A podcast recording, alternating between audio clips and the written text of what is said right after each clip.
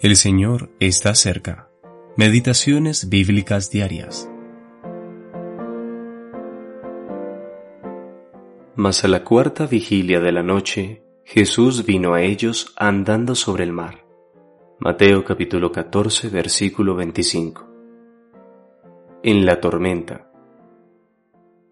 ¿Cómo puede esto ser posible? Es una pregunta natural que surge en la mente humana cuando contempla las obras y caminos de Dios.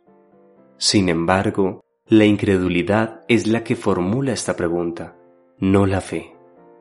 Nada asombra al corazón que confía en Dios y cree a su palabra. El Salvador había subido al monte a orar y había ordenado a sus discípulos que cruzaran a la otra ribera del mar de Genezaret esta es una figura de su ascensión al cielo para cumplir su ministerio actual de intercesión mientras sus discípulos enfrentamos las olas de este tormentoso mundo durante su ausencia. Como seguidores de un Señor rechazado y crucificado y que hemos hallado vida y testimonio aquí, podemos decir que este viaje es duro y difícil, pues Satanás ha levantado más de una tormenta a nuestro alrededor buscando destruir todo testimonio del nombre que tanto odia. Mas a la cuarta vigilia de la noche, el Señor vino a sus discípulos, andando sobre el mar. Ellos pensaron que era un fantasma, por lo que gritaron de miedo, pero pronto se calmaron al oír sus palabras. Tened ánimo, yo soy, no temáis. Versículo 27.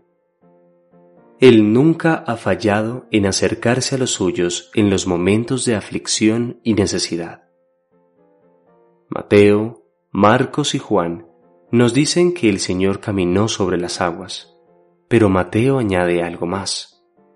Pedro, cuando supo que era el Señor, le rogó que lo dejara ir a él. Cuando se le dio permiso, él bajó al mar para ir a Jesús. Cuando Pedro vio el viento y las olas, vaciló pero un clamor de sus labios y la mano de su maestro volvieron a asegurar sus pies. La barca es figura del sistema antiguo de cosas en el que nuestro Señor dejó a sus discípulos cuando fue glorificado.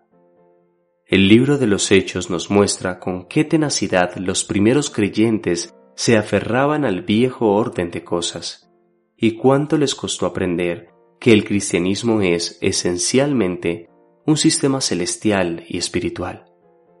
Por fe andamos, no por vista.